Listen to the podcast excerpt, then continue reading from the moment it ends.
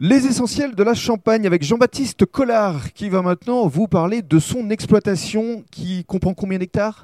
Alors aujourd'hui, l'exploitation euh, cultive un petit peu plus de 200 hectares. C'est énorme. C'est déjà une belle exploitation euh, au niveau local. Ah oui. Euh, donc on est trois associés sur l'exploitation Avec vos parents? Avec mes parents et puis on a quatre salariés mais qui participent plutôt à la partie transformation des produits issus de l'exploitation. Comment vous décririez votre façon de cultiver? Alors l'exploitation, elle est qualifiée HVE, donc c'est haute valeur valeur, environnementale. environnementale, depuis euh, 2013. Mhm. Euh, donc on, on cultive de manière, euh, on va dire, raisonnée, puisque l'ancien référentiel, c'était l'agriculture raisonnée.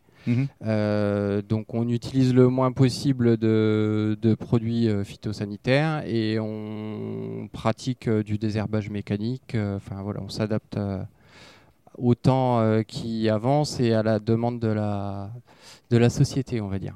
Et puis surtout, ce qui est important, c'est que vous êtes euh, référencé euh, à Sacré Fermier, puis dans des restaurants, on l'évoquera dans le cadre du troisième podcast, parce qu'aujourd'hui, vous le ressentez certainement, le public a besoin d'une traçabilité de consommer local.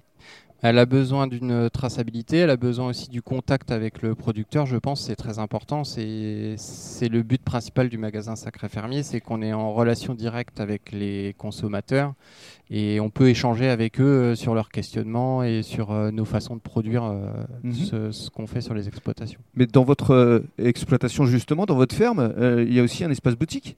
Oui, alors on a un magasin à la ferme euh, qui, est- qui a des plages horaires un petit peu moins larges que le, le magasin ici à Sacré Fermier. On est ouvert euh, toutes les fins de semaine, les vendredis après-midi et les samedis matins. Actuellement, qu'est-ce que vous demande le plus euh, le public? Ah, Actuellement, on est en période hivernale, donc on va dire que c'est la période de la poule au pot, c'est la période des plats un petit peu mijotés. Donc on, on travaille plutôt des volailles un peu découpées et, et à mijoter. Voilà.